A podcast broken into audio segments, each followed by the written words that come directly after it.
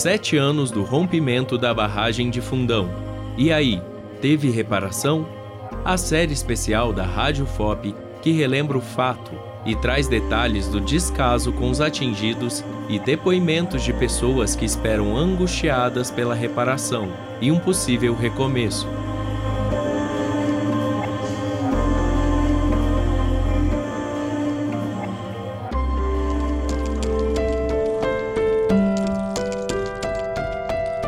Em meio às incertezas sobre o futuro, os atingidos continuam em endereços provisórios no município de Mariana.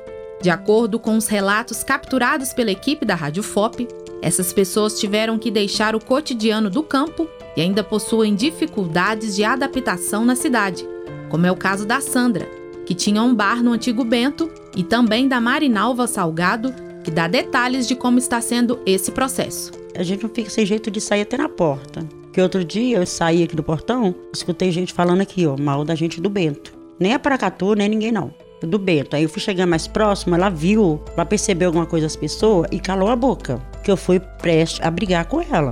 Foi dois casal que tava ali. Pegou e calou a boca. Parece que me reconheceu.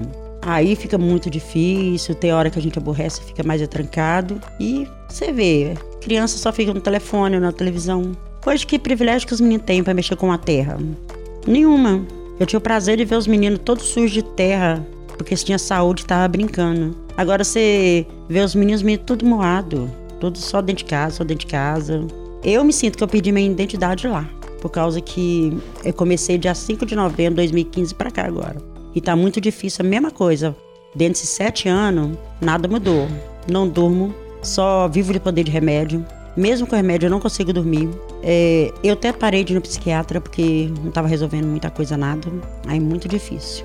As dúvidas sobre a mudança para a nova casa fazem com que o Antônio Fernando da Silva, que também morava no antigo Bento, fique ainda mais angustiado. Porque a gente também já perdeu vários colegas, parentes, todos, né, que não teve nenhum tempo de visitar a nova casa deles, né?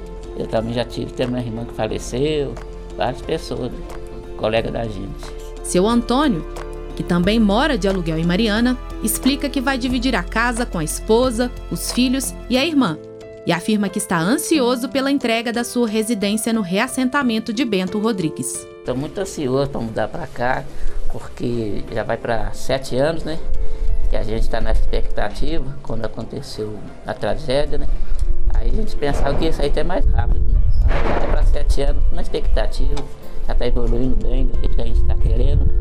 Está dando previsão que é para o ano que vem, né? Mas a gente não tem certeza. É, mas não podemos esquecer dos outros locais afetados, como por exemplo Gesteira e Paracatu de Baixo, onde nenhuma casa está pronta. Segundo a Fundação Renova, o reassentamento coletivo da comunidade de Paracatu foi definido em data diferente da de Bento Rodrigues, sendo escolhido pelos atingidos seis meses após a definição do novo Bento. Com isso, em Paracatu de Baixo, apenas a infraestrutura está concluída, com 56 casas em construção. Segundo a Renova, a expectativa é que até dezembro deste ano, pelo menos 47 casas estejam finalizadas. No próximo episódio, vamos saber como estão as obras nessas localidades e ouvir depoimentos de pessoas que esperam há sete anos por uma moradia digna.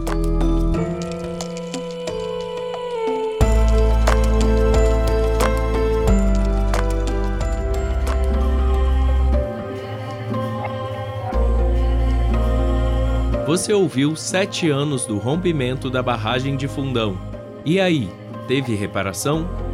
A série especial da Rádio FOP que relembra o fato e traz detalhes do descaso com os atingidos e depoimentos de pessoas que esperam angustiadas pela reparação e um possível recomeço.